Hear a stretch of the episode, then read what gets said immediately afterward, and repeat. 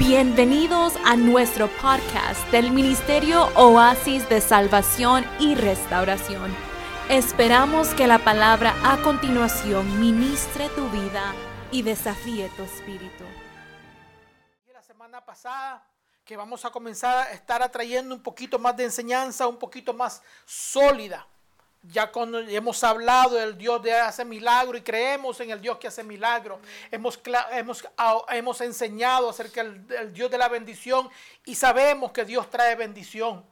Hemos hablado del Dios que consuela en medio de las luchas, en medio de los problemas y creemos en el Dios que consuela en medio de la lucha, en medio del problema.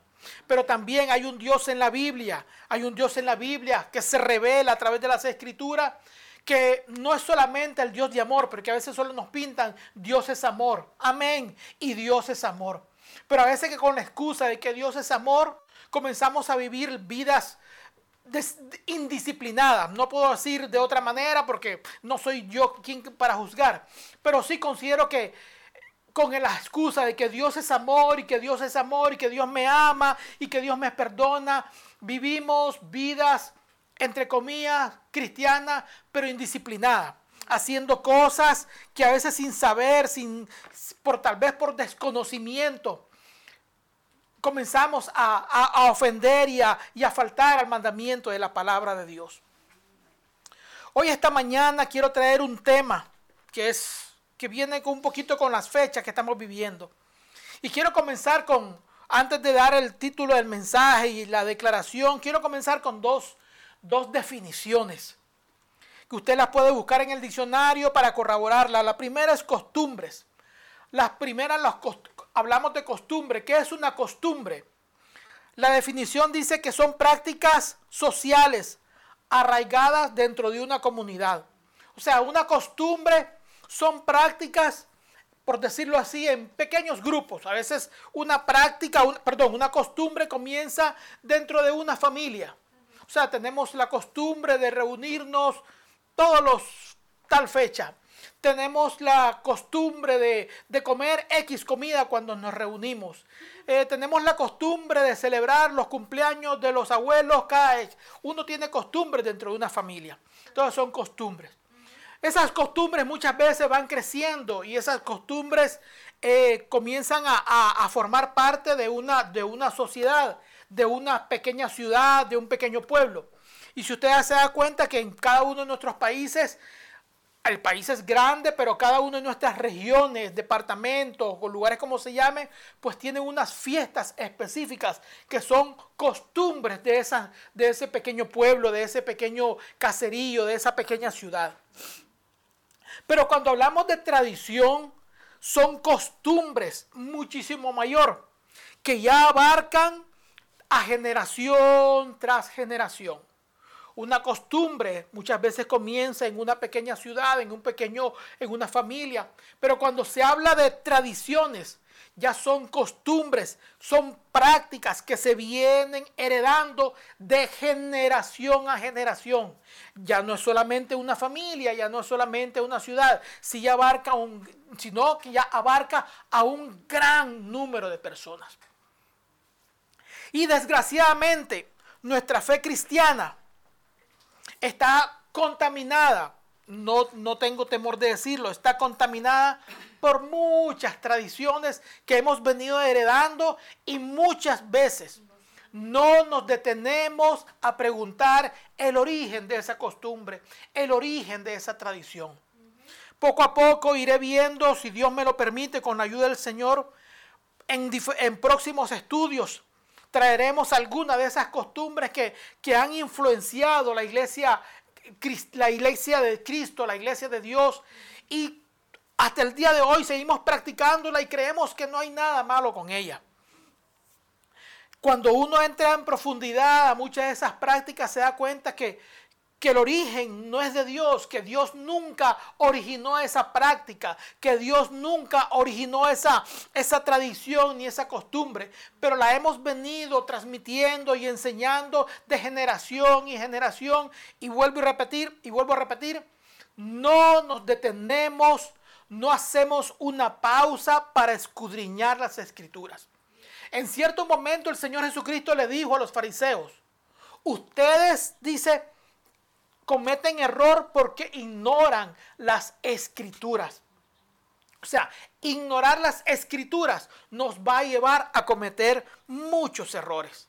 Por eso yo le he venido diciendo, mi esposa le hemos venido enseñando, usted no puede fundamentar su fe en algo que no está, que no está respaldado por la escritura. Usted no puede depositar su fe en solamente en una idea, en una filosofía fuera del fundamento bíblico. Usted no puede fundamentar su fe en una ideología que no tiene ningún fundamento en las escrituras, por muy bonita, por muy agradable que ésta sea. Vamos en esta mañana a hablar un, el, el, título de la, de la enseñanza de hoy. Lo he titulado de esa manera. Las costumbres de los pueblos son vanidad. Así lo hemos titulado. Las costumbres de los pueblos son ¿qué? Vanidad. Cuando usted habla de vanidad, ¿a qué se refiere? Algo pasajero, algo ilusorio, algo efímero, algo que no tiene fundamento. Cuando usted habla de vanidad, viene de la palabra vano, que vano quiere decir sin provecho alguno, que no trae absolutamente ningún beneficio, que no, que no tiene que no produce ningún fruto. Cuando usted habla de algo vano es una apariencia solamente. Por eso es que a veces muchos se le dice que hay mucha gente que es vanidosa, porque solamente quiere aparentar, lucir algo que no es. Ya, por eso es que la vanidad esto se, se, relaciona muchas veces con lo que es los cosméticos y el porque únicamente te traen una apariencia, pero no, no presentan la verdadera persona. Este hombre entonces, las costumbres de los pueblos son vanidad. Entonces yo quiero que usted haga conmigo esta declaración para el día de para la enseñanza de hoy. Por favor, repita conmigo como esta declaración y digamos, como hijos de Dios, obedecemos su palabra y no las tradiciones. Repita conmigo, si me la puedes poner en la pantalla, Adelito, por favor. Como hijos de Dios, obedecemos su palabra, y no las tradiciones. Repetimos la tercera segunda vez, como hijos de Dios, obedecemos su palabra, y no las tradiciones. Repetimos la tercera vez, como hijos de Dios, obedecemos su palabra, y no las tradiciones. Recuerda que el, eh, nuestro fundamento de fe, ¿dónde la encontramos? En la escritura. Eso es, ahí están sus estatutos de fe. Ahí está su credo. Ahí está la enseñanza de Dios para usted. Ahí está la palabra de Dios, el mandamiento de Dios para usted. Todo lo que se sale de la escritura, todo lo que se sale de la enseñanza de la palabra de Dios, cae dentro de lo que es tradicional o costumbre, eh, efímero. Muchas veces estas, esas tradiciones hasta desconocemos su origen. Por ejemplo, si yo preguntara ahora mismo, ¿usted sabe cuál es el origen del Día de los Muertos? En muchos países, México, Latinoamérica, se celebra el Día de los Muertos. Y hacen, se visten de... Aquí se celebra en una fecha, en México se celebra otra fecha. Aquí se visten de fantasma, de todo. En México se visten de calavera, de, de todo. Porque están celebrando el Día de los Muertos. Pregúntele a esa gente que celebra y ellos no van, muchos de ellos no saben ni por qué lo celebran pero ha sido una tradición que se ha venido eh, popularizando de generación a generación. usan flores. Ajá, para los muertos. En Nicaragua todo el mundo lleva flores a los cementerios. Los cementerios esos días parecen jardines porque todo el mundo lleva, no sé, en otras nacionalidades cómo celebrarán. Tradiciones así que les puedo mencionar así a el Día de los Reyes Magos. La gente celebra el Día de los Reyes Magos y usted pregunta, ¿de dónde salió eso? Nadie le va a saber, nadie le va a saber contestar. El Día de la Virgen, ¿sí o no? El Día de la Virgen se celebra en todos los países latinoamericanos. Diferente, el día, un día en un país lo celebran en un día, en otro país lo celebran en otro día. Pero resulta que todas esas tienen sus, sus, sus, sus tradiciones y uno le pregunta a la gente por qué se celebra, la gente no sabe. Allá en Nicaragua hay un santo que le llaman Santo Domingo de Guzmán. Santo Domingo de Guzmán. Entonces lo llevan de una iglesia que está en el centro de la capital a otra iglesia que se llama Las Sierritas y después lo, regresan. Porque según la tradición, de eso nadie sabe, que dicen que una vez se lo encontraron en una cepa de plátano o algo así, en un, y se lo llevaron para la sierrita y el santo se regresó solo y tuvieron que volvérselo a llevar para allí. Entonces eso pasó como dos, tres veces. Cogían al santo, se lo volvían a llevar a la iglesia y nadie sabe cómo el santo se volvía y se volvía a la iglesia y así. Por eso es que ese Santo Domingo lo cogen de una ciudad, lo llevan y lo vuelven a traer. Entonces le dicen el Santo Domingo de arriba, el Santo Domingo de abajo. Ya. ¿Ah?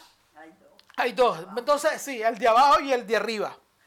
Tradiciones que la gente ha venido eh, popularizando de generación a generación. Y usted le pregunta a la gente por qué lo hace y la gente no le va a saber contestar. Por eso es que el, escritor decía, las costumbres de los pueblos son vanidad, porque la gente va a hacer, haciendo esas cosas y muchas veces no sabe por qué lo hace. Es peligrosísimo seguir una tradición sin saber el origen de ello. Ahí lo vamos a, lo vamos a ver por las escrituras. Pero nos vamos a ir a uno de los primeros pasajes que tenemos para hoy. Hoy la enseñanza va a ser corta, precisa y maciza, pero bien, bien, bien, bien enfocada. Jeremías, capítulo 10. Jeremías, capítulo 10, verso 2 y verso 3. Jeremías, profeta Jeremías, después de Isaías. Capítulo 10, Vamos a leer el verso 2 y el verso 3. Dice así, así dijo Jehová, no aprendáis el camino de las naciones. ¿Qué es lo que dice el Señor? No aprendáis el camino de las naciones, ni de las señales de los cielos tengáis temor, aunque las naciones las teman. Porque las costumbres de los pueblos, ¿qué dice? Son vanidad. Hasta ahí lo vamos a dejar, dice. Porque las costumbres de los pueblos, ¿qué dice? Son vanidad. Usted ha visto cuando las tradiciones en muchos países, principalmente Latinoamérica, está llena de muchas tradiciones.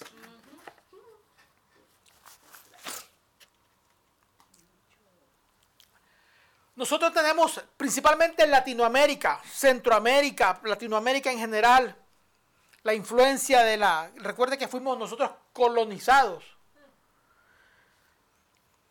Dentro de esa colonización, los españoles nos inculcaron el catolicismo. Por eso es que Centroamérica, prácticamente Latinoamérica, es casi toda muy apegada a la religión católica. Y junto con esa enseñanza, pues nos trajeron todas sus costumbres y tradiciones. Vamos a ver un poquito más adelante el origen, así rapidito, no podemos profundizar acerca de ello, pero vamos a ver un poquito acerca del, origen del catolicismo. Cuando fuimos colonizados por la iglesia, cuando fuimos colonizados y el imperio llegó hasta acá a través de la iglesia católica, comenzó el catolicismo a infundir eh, Centroamérica, Ustedes lo pueden leer en sus libros de historia, se van a dar cuenta que muchos indígenas fueron matados en hogueras porque se negaban a aceptar la, la religión católica. Muchos indígenas fueron matados, sacrificados porque se negaban. Recordemos que la religión católica pertenecía al imperio romano, lo vamos a ver más adelante.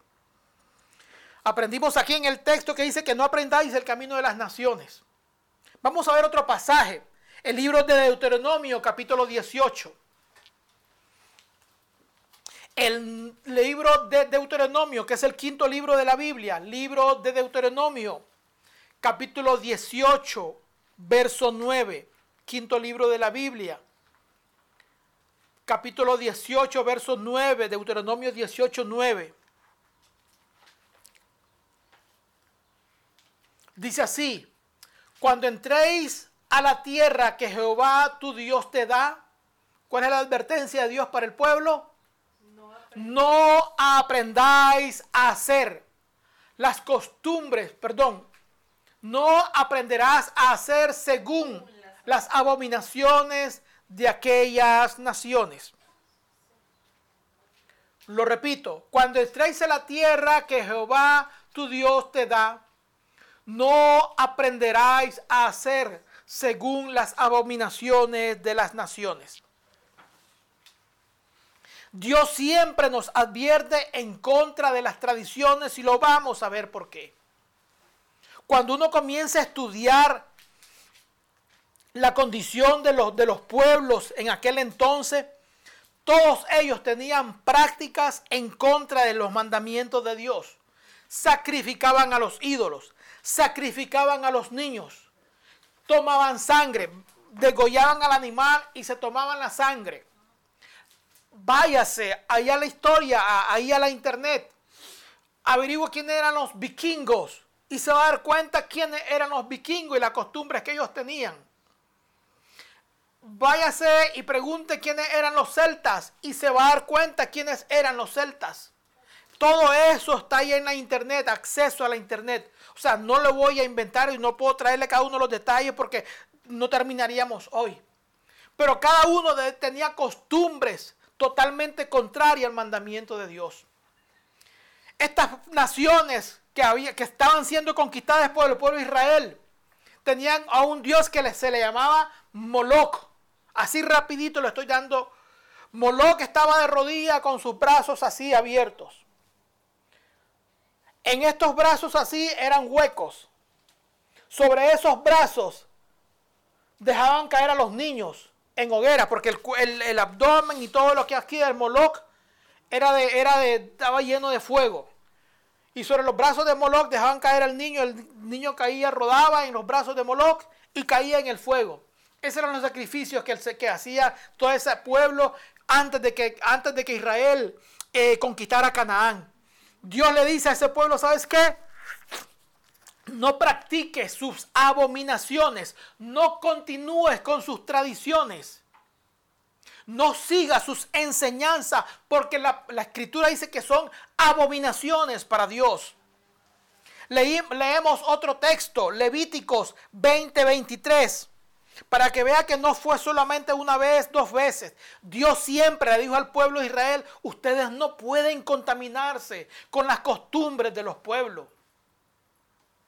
Recuerden que ahora nos toca a nosotros como iglesia obedecer los mandamientos del Señor. Y ese mandamiento no solamente era para el pueblo de Israel, sino para aún para nosotros continúa vigente. Porque vuelvo y repito, siguen las tradiciones, abominables delante de Dios y muchas veces seguimos haciéndolo y no sabemos por qué. Levíticos capítulo 20, versículo 23. Lo tenemos Levíticos 20, 23. Les he dado estos tres pasajes para que se den cuenta de que Dios siempre, siempre le advirtió a su pueblo, no quiero que ustedes se contaminen siguiendo las tradiciones. Levítico 20, 23 dice, y no andéis en las prácticas de las naciones que yo echaré delante de vosotros. Porque ellos hicieron todas estas cosas y yo los tuve, dice Dios, por abominación. ¿Los tuve en qué? En abominación. O sea, algo abominable. ¿Qué es algo abominable? Vamos a hacer la ilustración así. Cuando tú te tomes algo, comas algo o te tomas algo que te cae mal, ahí mismo el cuerpo lo quiere volver a echar. O sea, te tomas una medicina, un purgante que sabe a rayo. Tú te lo metes y no te lo has ni tragado cuando yo el cuerpo lo quiere volver a escupir. Eso es abominable. Que no lo, no lo acepta, no lo tolera. Quieres volverlo a vomitar. Abominable. O sea, Dios lo, lo, ve, todas esas prácticas lo ve con esos ojos, ve Dios esas prácticas, la ve como una abominación imposible de digerir, imposible de tragar. Todas esas son las costumbres de las naciones. Vamos a dar un poquito de historia, tal vez esto sea un poquito aburridito, pero tengo que dársela. No sé si y espero que usted un poquito vaya estudiando y yo se lo voy a dar como clave en su casita, usted tómese el tiempo de escudriñarlo más. Hoy con la internet, en mis tiempos, cuando yo era estudiante, uh, dicen algunos aquí, lo voy a, lo voy a poner en disciplina, dice.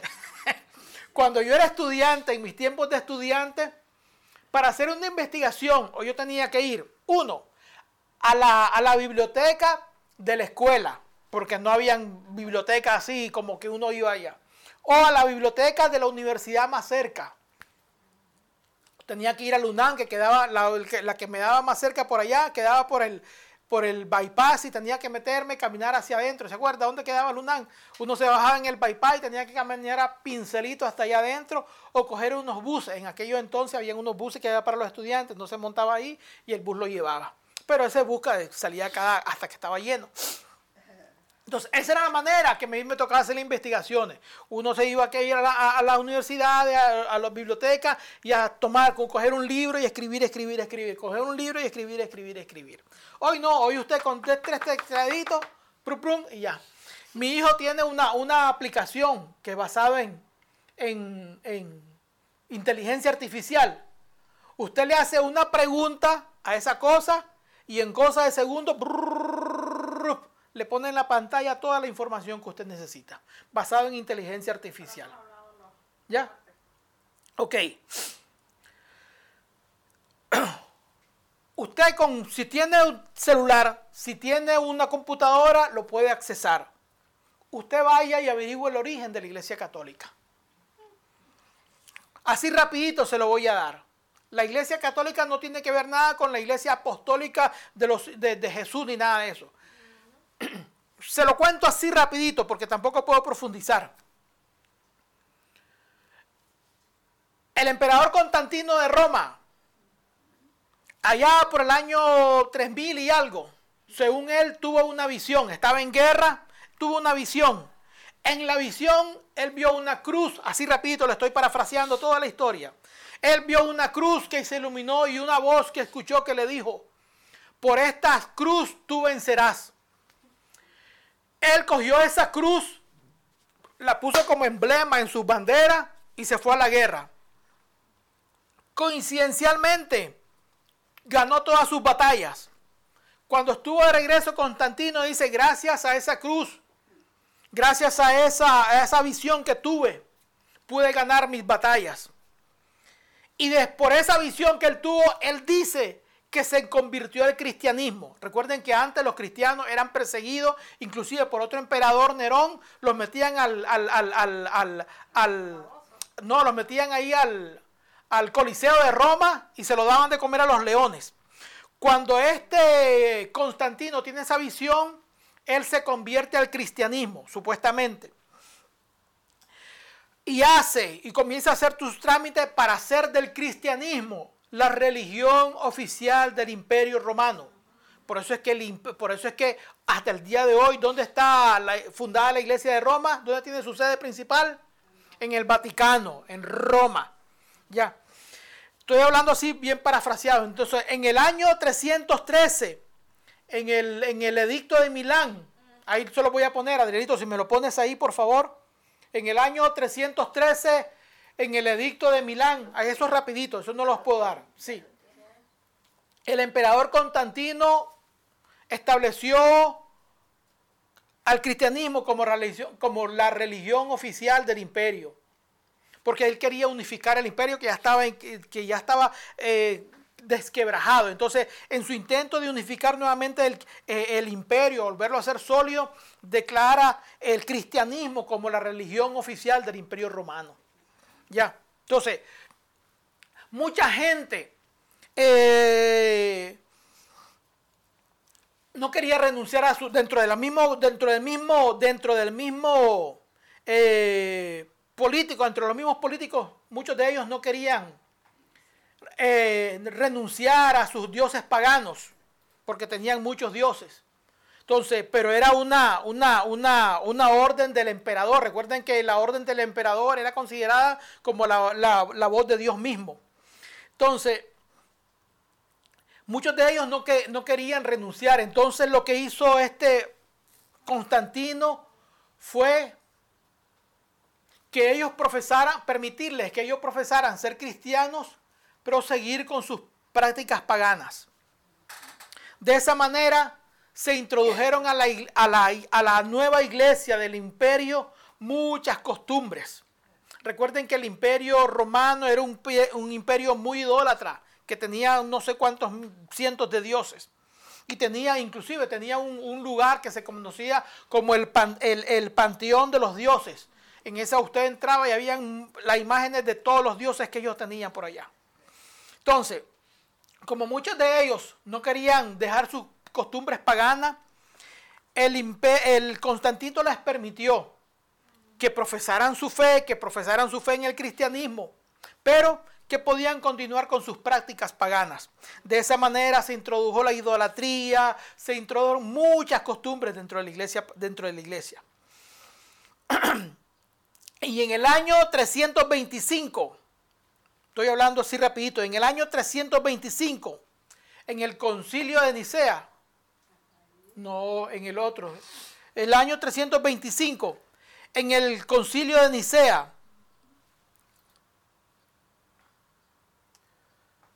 ahí tenemos, sí, en el, ahí, ahí, lo tenías, ahí está. En el concilio de Nicea en el año 325.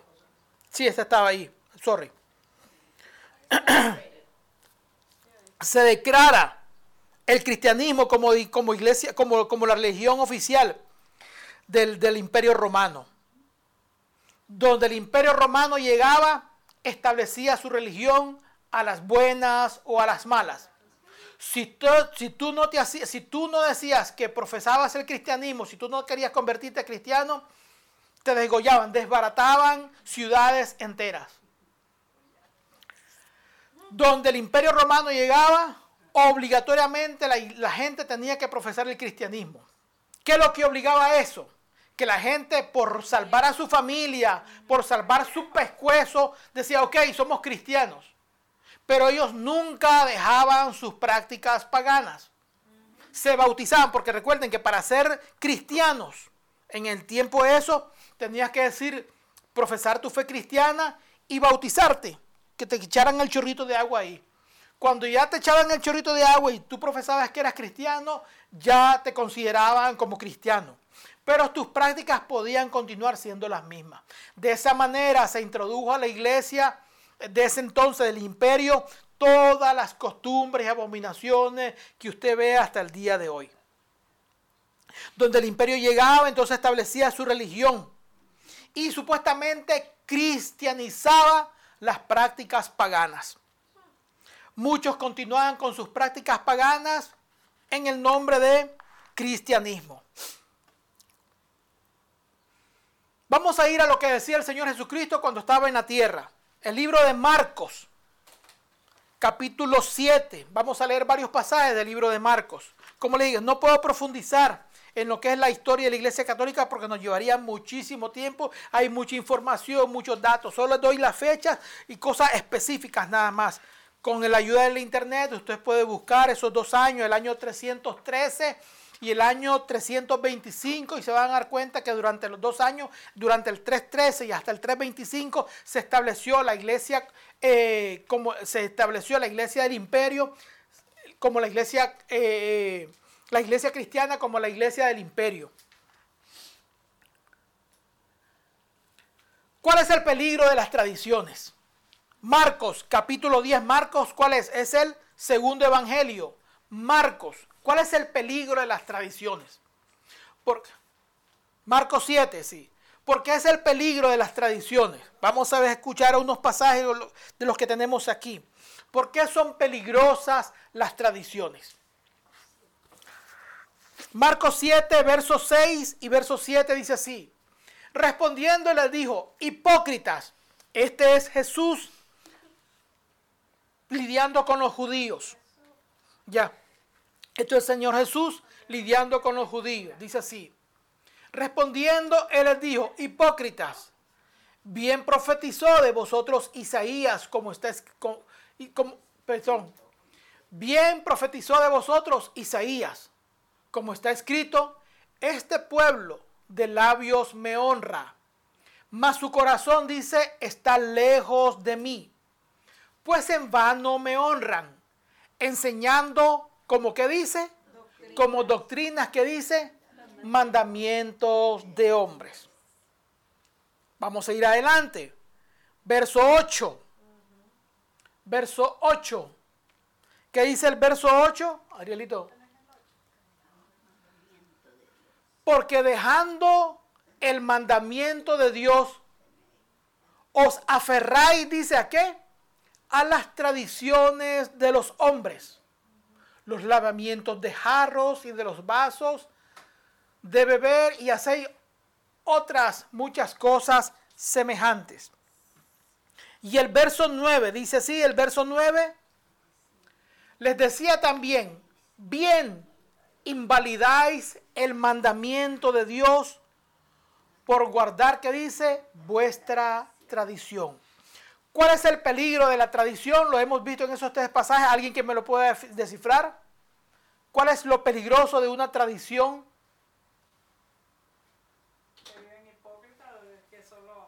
¿Qué más? Honran de labio, pero su corazón está lejos. Ujú. Directamente, o sea, falsa. Una apariencia. No tiene que ver nada con Dios. Correcto. ¿Qué más?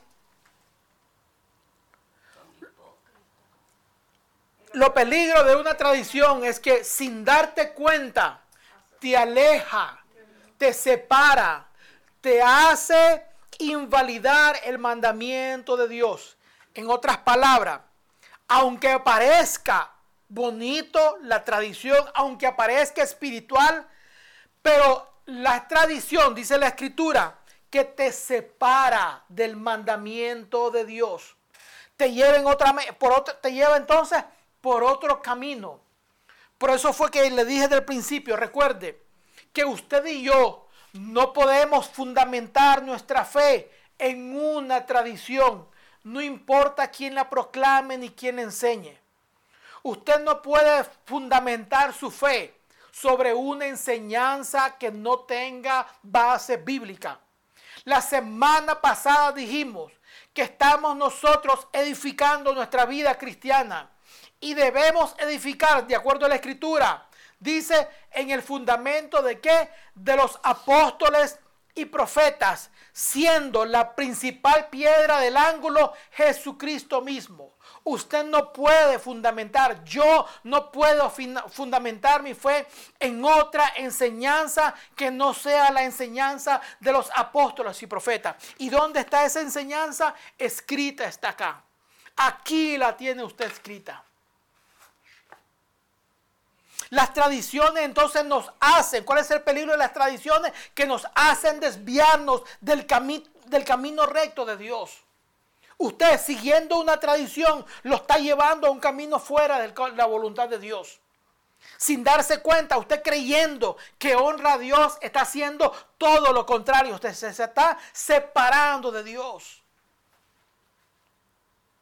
La tradición te aleja de la verdad porque son muchas veces imposiciones. Yo me acuerdo, y eso me acuerdo como si fuera ayer, a dos casas de mi casa, ahí en Nicaragua, era un muchacho, estaba la señora, ya no me acuerdo el nombre, que era eh, la abuelita de, de- una amiga de mi hermana, Aurora, mi esposa la conoce, Aurorita Montealegre. Mi esposa conoce a- a mi hermana y seguramente conocerá a Aurora. Conocerá a Angélica María también, que era el grupito que estaba por ahí. La abuelita de esa muchacha era esas señoras que están en los barrios que son bien peleonas. Se pelean con todo el mundo, se pelean con los vecinos. Por ejemplo, si, si tú, si, así era esa señora, créame, no le estoy mintiendo. Si usted se ponía a jugar en la acera de su casa, la señora sacaba la manguera y te bañaba de la manguera para que te fueras de su casa. Así era la señora. Ya, o sea, uno a veces nos poníamos a jugar porque propiamente en la casa había un poste de luz. Ya, y usted sabe que en Nicaragua no es, no todas la- las, las calles no son muy iluminadas. Entonces estaba el poste de luz, entonces todos los como chavalos, pues nos reuníamos debajo del poste de luz para jugar ahí. Pero la señora, cuando veíamos que estábamos ahí los cuatro, se salía con la manguera y nos mojaba todo para que nos fuéramos de ahí. Ya.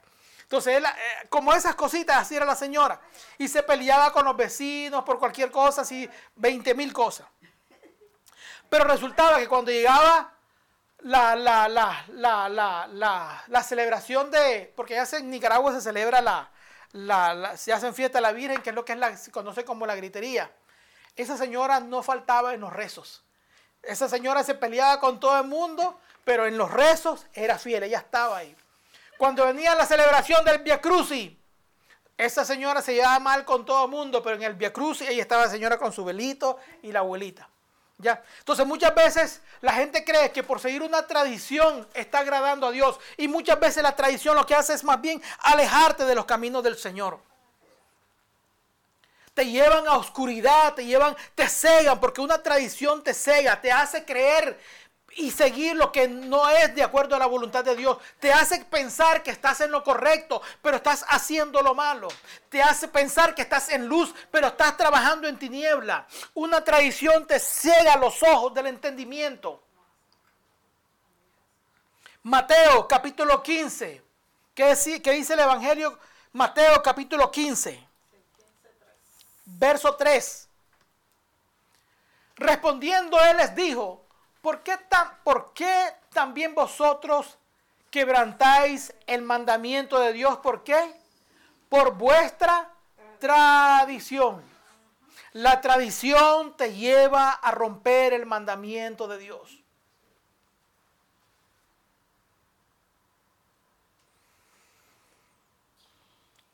Para las próximas semanas, creo que es la próxima semana, Sí, ya Ana dice ahí, bañadito de negrito. Ana puso ahí en el chat.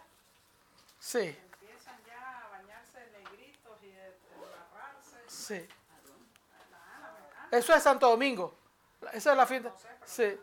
Esa es la fiesta de Santo Domingo de Guzmán, que se bañaban los negritos y te embarraban de tinta negra cuando iba ahí. La próxima semana se celebra en casi toda Latinoamérica y en casi la América colonizada la famosa Semana Santa. La famosa Semana Santa. Yo en mis tiempos, inclusive sin conocer a Dios, sí, sin conocer a Dios, en mis tiempos de muchacho no conocía a Dios, aún sin conocer a Dios, yo le decía esa semana la semana zángana, eh, viviendo en Nicaragua. Y le decíamos así la semana zángana. Porque en realidad esa semana lo que todo el mundo hace, ¿a dónde? Ir a las playas. Emborrachar. Allá en Nicaragua, de por sí la gente es muy dada al licor. Uh, ahí el nicaragüense es muy dado al licor. Y entonces en esa Semana Santa aquello era tres veces más de lo que se lo bebía normalmente. Usted se iba a los balnearios, Pochomil, Poneloya, La Boquita, eh, Mazachapa, Giluá. Uh, eso estaba que no cabía una gente más. Y el, y el licor abundaba por montones. Entonces, eso era la famosa Semana Santa. Usted se ha preguntado de dónde se origina la Semana Santa, si es verdad que tiene su origen en la escritura. ¿Mm? Usted se ha preguntado el origen de la Semana Santa. Voy a darle así rapidito. Voy a darle así rapidito. Los judíos, perdón, vamos a hacer una pausa y un paréntesis. Recuerden que el origen de nuestra fe, ¿de qué pueblo, de, qué, en dónde se originó nuestra fe? Vamos a verlo. ¿De dónde nosotros heredamos nuestra fe? Del pueblo de Israel. Nosotros no heredamos nuestra fe de la iglesia de Roma. Recuerden que Abraham, el padre de la fe, era hebreo. Era hebreo. El padre de nuestra fe, Abraham, era hebreo. De ahí nacen las doce tribus de Israel y de ahí nace el pueblo de Israel. Jesús era de dónde? Era judío. Era de, de la tribu de Judá. Ya. Era descendiente del rey David.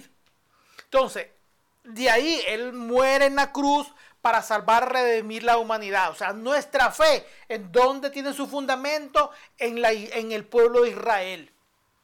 ya, en el pueblo de Israel, en la fe de Abraham. Nosotros no somos ni romanos, porque mucha gente dice, yo soy católico, apostólico y romano, y ni siquiera, ni siquiera sabe dónde está Roma ni en el mapa siquiera.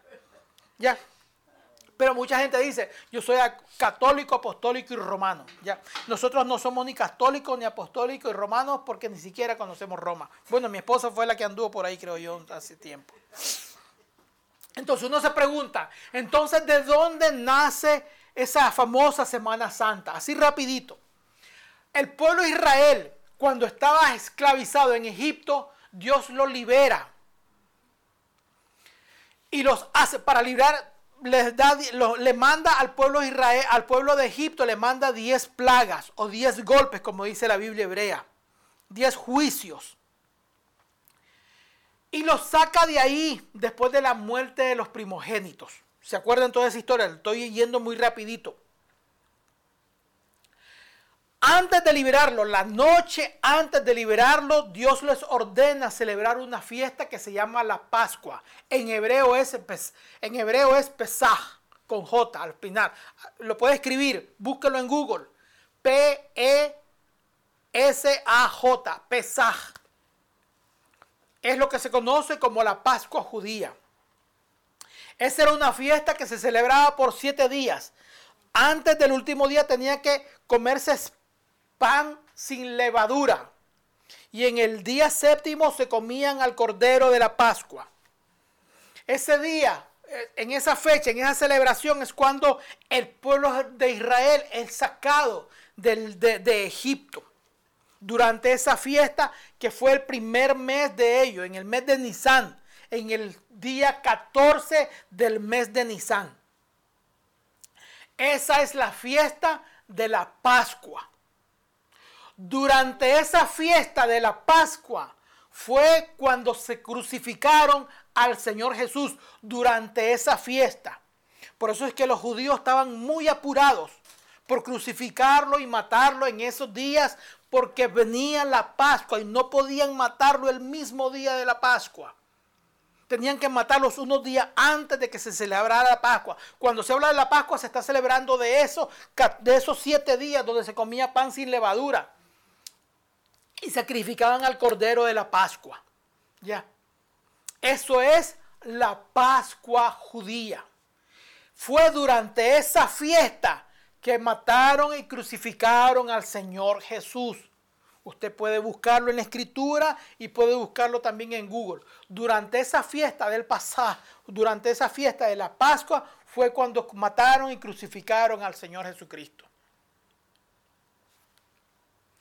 En el año 325, volvemos, vamos ahora a la iglesia católica. En el año 325, este concilio de Nicea fijó la semana de la celebración para su, lo que ellos conocían la semana, para su semana. Ya no era la, la Pascua judía, era la semana que ellos estaban estableciendo. Que según ellos, ellos no querían que, se, que, se, que, coincidiera con la Pascua judía. Ellos querían establecer su propia Pascua, su propia celebración.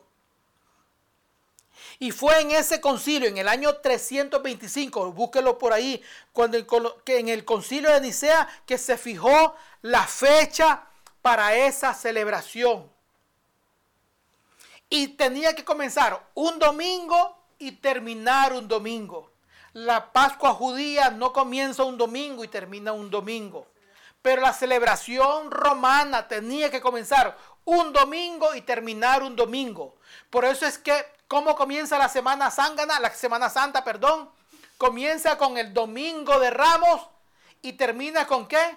Con el domingo de qué? De resurrección, porque así fue estipulado por el imperio romano.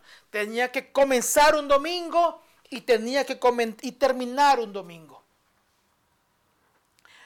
Entonces, si se dan cuenta, usted puede, puede hacer la investigación.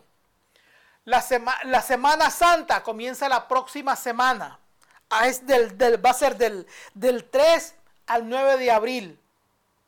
Ya comienza, o sea, ya comienza a partir del próximo, hoy comienza, hoy comienza supuestamente, hoy es el domingo de qué?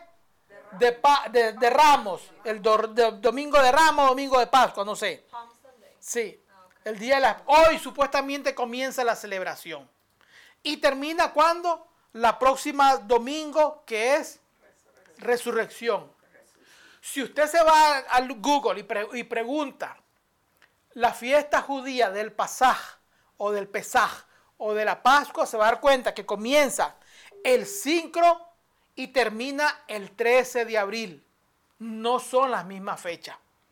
Si supuestamente la celebración católica de la Semana Santa es para recordar la muerte del Señor Jesús, ¿qué fecha usted cree que se debía estar recordando? ¿O qué, qué fecha usted creería que se debería estar ce- celebrando?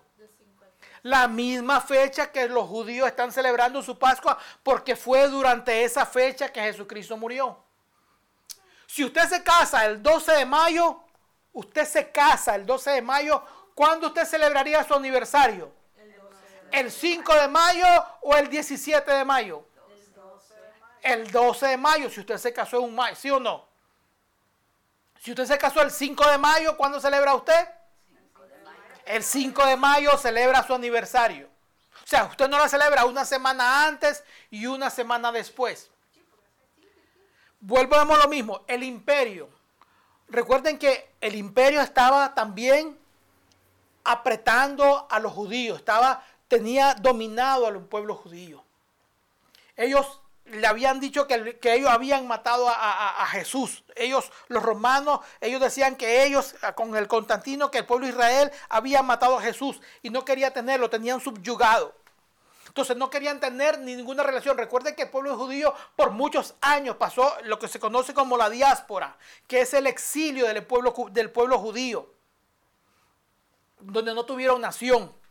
Entonces los, los- romanos no querían tener ningún, que nada de sus fiestas coincidiera con los judíos. Y establecieron que en esa fecha, en el 325, establecieron su propia eh, Semana Santa la que, le, la, que, la que le llamaron su semana, la semana del Señor. Entonces establecieron una fecha diferente a la Pascua judía porque ellos no querían tener ningún tipo de relación con el pueblo judío.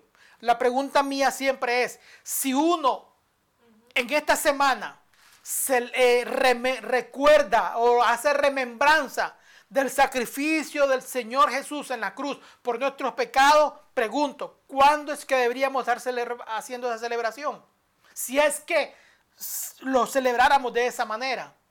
Porque nosotros, se, se, se los digo, nosotros no celebramos Semana Santa. Hay solamente una manera que Dios estableció para recordar su muerte y su resurrección. ¿Cuál fue? Ok, vamos a hacer una corrección. La cena del Señor. Sí, vamos a hacer una, una corrección. No se llama la Santa Cena. Se llama la Cena del Señor. Si usted se va al libro de los Hechos, se va a dar cuenta que se llama o la copa del Señor o la copa del pacto. Pero no aparece en ningún texto, aparece la Santa Cena. Ya. Entonces, durante esa, durante esa fecha, si usted quisiera celebrar, recordar el sacrificio que Jesucristo hizo en la cruz del Calvario por sus pecados y por mis pecados, es durante esa fecha, tendríamos que hacerla. La fecha de la Pascua judía, porque fue durante esa fecha que el Señor Jesucristo murió. Apunte ahí que eso se da cuenta que eso lo, lo- lo estableció, lo estableció la iglesia romana en el año 325 que esa debería ser la semana, la semana, la semana santa, la semana católica. Ellos, ellos, ellos eh, descifraron la fecha que debía ser. Ahora bien, 200 años más tarde, en el año 525, que me lo ponga en la pantallita. Sí, en el, sí, en el 525, ya han pasado 200 años. Dionisio el Exiguo, lo puede leer, copie la información y después usted mismo lo, yo, lo, lo corro- lo corrobora ahí en, haciendo su investigación. Yo le doy así rapidito nada más para no entrar. En el año 525, este Dionisio Exiguo era un monje bizantino. Él era un matemático, físico, el hombre era un hombre preparado. Recuerden que eh, eh, eran preparados. Entonces, él fue el que denominó este Dionisio el Exiguo. Fue el creador del año, lo que se conoció como el año del Señor. Y fue él el que estableció los nombres para, los, para, los, para las fiestas esas de Semana Santa. Y fue el que estableció que el domingo, primero en el domingo de Ramos, después seguía lunes santo, martes santo, miércoles santo, jueves santo, viernes santo, domingo santo y el domingo de resurrección. Este Dionisio Exilio fue el que estableció esos nombres para esa semana. Si usted busca toda esa fecha no va a encontrar ninguno de eso en la escritura. No hay nada de eso en la escritura. Todo eso ha sido parte de la tradición romana. La idea de no ser como los judíos, de no tener ningún tipo de relación, los judíos lo hacía cada día más, incorporar más enseñanza fuera, fuera de la escritura, fuera de la enseñanza bíblica. Y esas tradiciones de esa Semana Santa, de esos días que estableció en el año 325 y en el año 525, es lo que continúa hasta el día de hoy, que se conoce como la Semana Santa. Que si vuelvo y se, lo vuelvo y se lo digo con, con respeto, de verdad, lo que menos la gente hace es acordarse del sacrificio de Jesús. Lo que la gente menos hace es acordarse de que Jesús murió en la cruz para, perdonar nuestros pecados y librarnos de toda maldad. La gente lo ocupa para qué, como decimos en Nicaragua, para bacanalear, para ir a los carnavales. Lo que menos la gente hace es meditar en el sacrificio y en, el, en, el, en, el, en, la muerte del Señor Jesucristo por causa de nuestros pecados. Y esa tradición de, de esos días y esa celebración ha venido generación tras generación. Y de esa manera, y eso es como ejemplo, si yo les trajera otro montón de enseñanzas que hemos venido arrastrando y no sabemos ni por qué lo hacemos. Durante el mes de diciembre yo les hablé un poquito acerca de la Navidad, que también tiene su origen pagano. Le hablo así rapidito porque no tengo mucho tiempo para ello. El 14 de febrero ¿Saben? Yo se lo dije la otra vez. ¿Saben quién es ese, ese angelito con alas? Búsquelo. Se dar cuenta que eso es quién? Cupido. ¿Quién era Cupido? Escríbelo ahí, Cupido. ¿Quién era Cupido? Se dar cuenta que era un dios griego, un dios pagano. Entonces nosotros, quiere ser mi Valentine, quiere ser mi, ¿cómo decimos así? Quiere ser mi, mi Valentine. Eso es lo que se debe hacer ya. Y mandamos corazoncito, y mandamos angelito, y mandamos, estamos así, estamos celebrando a un Dios pagano y no nos estamos dando ni cuenta. Pero como la tradición nos dice que es el día del amor y la amistad, ya entonces caemos muchas veces en ese tipo de celebraciones. Vuelvo y repito, no podemos seguir celebrando. Yo se lo dije la semana pasada. Eh, ya pasamos el tiempito de tomar leche, gloria a Dios, pero ahora usted tiene que formar, ya comenzar a, solidificar su fe, a formar ya su fe. Usted no puede eh, eh, establecer su fe sobre tradiciones paganas, sobre tradiciones que su origen no son bíblicos. Ya yo sé que venimos, todos, hemos, todos fuimos influenciados por la Iglesia Católica porque todos, Latinoamérica entera nació de ahí. Los únicos que no pueden decir que, que no nacieron, que no tuvieron injerencia en la Iglesia Católica son los judíos. Pero ahí casi todo el mundo fue influenciado por la, por la religión, por, la, por el imperio romano. Recuerden que el imperio romano dominó toda Europa. Después vinieron las cruzadas. Ustedes han escuchado las cruzadas cuando contra, los, la lucha contra los árabes, la lucha contra los romanos, la lucha contra los mongoles, la lucha contra los españoles. ¡Uh! ¿Cuántas cruzadas?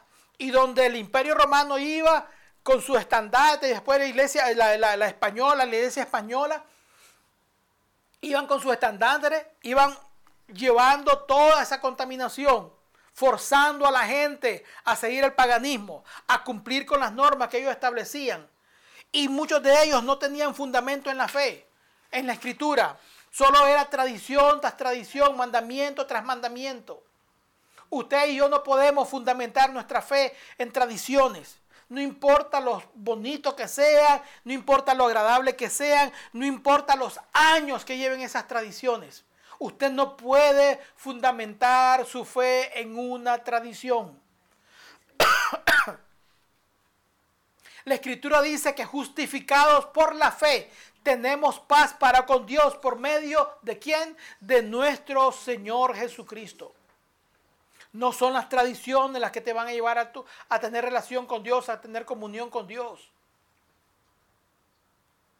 No es las prácticas de una tradición, de una enseñanza que tu abuela, que tu abuelo lo vinieron enseñando. No. Tienes que ir a la escritura. Termino con estos dos pasajes, por eso les digo hoy un poquito rápido. Apocalipsis, versículo 10, capítulo 18 y verso 4. Apocalipsis, capítulo 18, verso 4. El tiempo a veces no me da y a veces quisiera traer cada cosita desglosada, pero si me pongo aquí sería leer y leer fecha y leer compendio y leer concilios y entonces yo a veces sé que a veces eso como que nos, nos, nos, nos aburre un poquito. Por eso les doy las fechas específicas y los pongo a estudiar. Póngase a estudiar. De Barbaya. Ya le di el año 325 en el concilio de Nicea. Le di el nombre de Dionisio el Exiguo en el año 525. Le di la historia del emperador Constantino. Todos esos nombrecitos, váyase, para que vea que no le estoy tirando un cuento de caperucita roja. Todo eso está en la historia. Cuando se estableció la iglesia eh, católica romana como, la, como, la, como la, la iglesia oficial del imperio romano. Apocalipsis 18.4, ¿qué dice? ¿Qué dice Apocalipsis 18.4? Oí una voz del cielo que decía, salid de ella, pueblo mío, para que no seáis partícipes de sus pecados, ni, ser, ni recibáis sus plagas. Estamos hablando de aquí de la gran ramera de la Babilonia. Yo sé que lo que están estudiando los martes acerca de los días finales ya habrán estudiado lo quién es la gran ramera de dónde sale la gran ramera. Luego, segunda de Corintios 6:17. Segunda de Corintios, capítulo 6, verso 17, dice así, por lo cual, salid de en medio de ellos y apartaos, dice el Señor, y no toquéis lo inmundo, y yo os recibiré.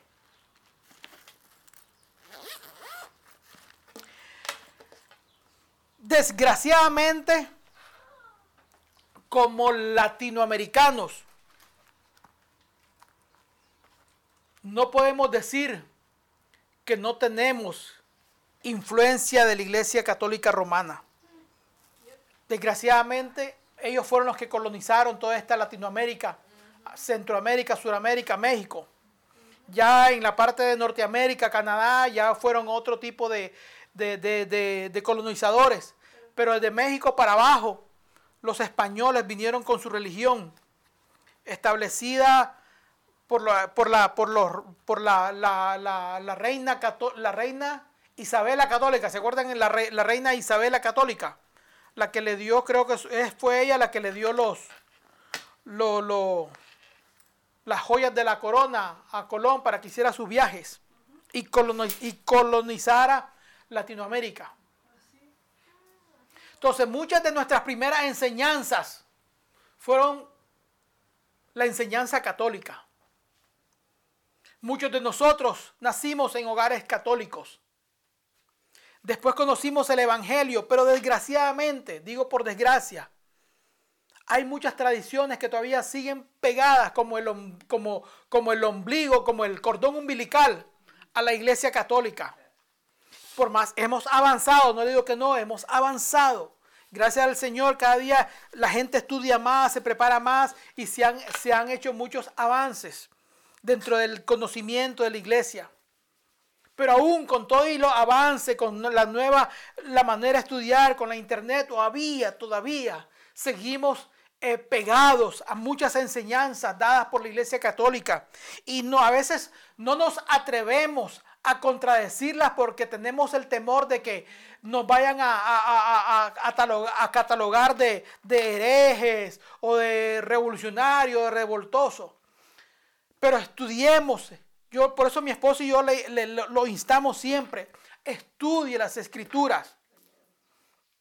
Estudie las escrituras porque ellas son las que le van a dar. La escritura dice, y conoceréis la verdad y la verdad os hará libre.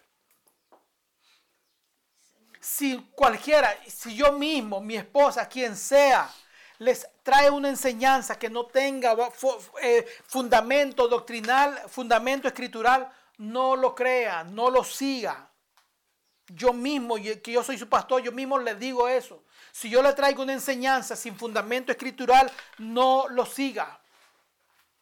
La única manera que Jesús dijo que recordáramos su muerte fue a través de la cena del Señor.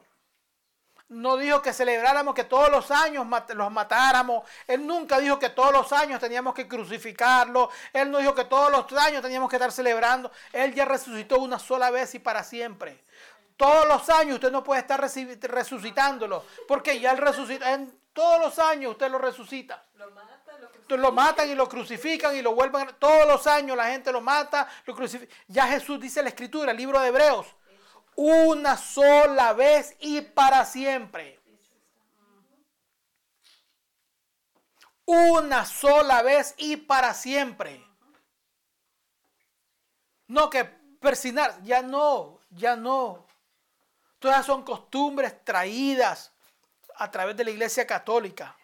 ¿La iglesia católica la fundó Jesús? No. El papado no tiene su origen en, la igle- en el- en el funda- en los apóstoles. Son todas son tradiciones que hemos venido arrastrando.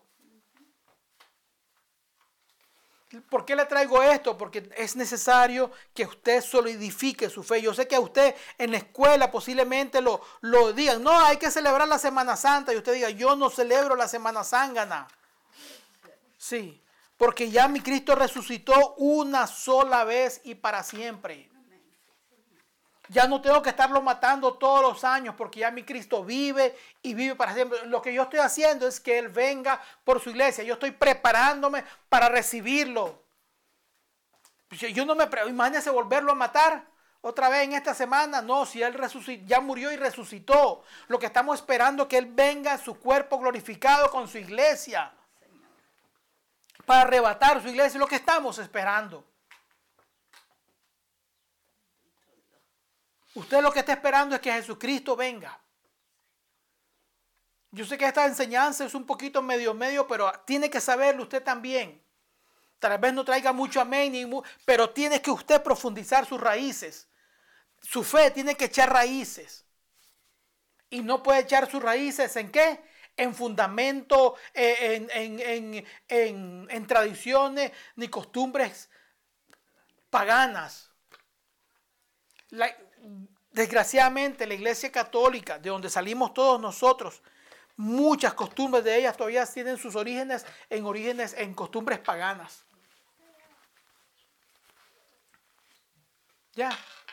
Entonces, yo los dejo con esta enseñanza. Yo sé que es una enseñanza un poquito diferente a la que traemos normalmente, pero es necesario que, como digo, que a veces traigamos mensajes que gloria a Dios y aleluya, pero hay mensajes que, que también que usted tiene que comenzar a escudriñar las escrituras. Usted sabe de dónde, sí, así como esa enseñanza hay muchas otras. Para que usted tenga bien arraigada su fe, que nadie lo mueva. Para que, como decía el apóstol Pablo, para que ya no seamos niños fluctuantes llevados por cualquier viento de doctrinas. No, su doctrina firme, su fe firme, su fe firme, porque la tiene fundamentada en la escritura, en la base. Te dejo con Arlina. Bendiciones, gracias por su atención y le dejo aquí a Arlencita con ustedes. Amén.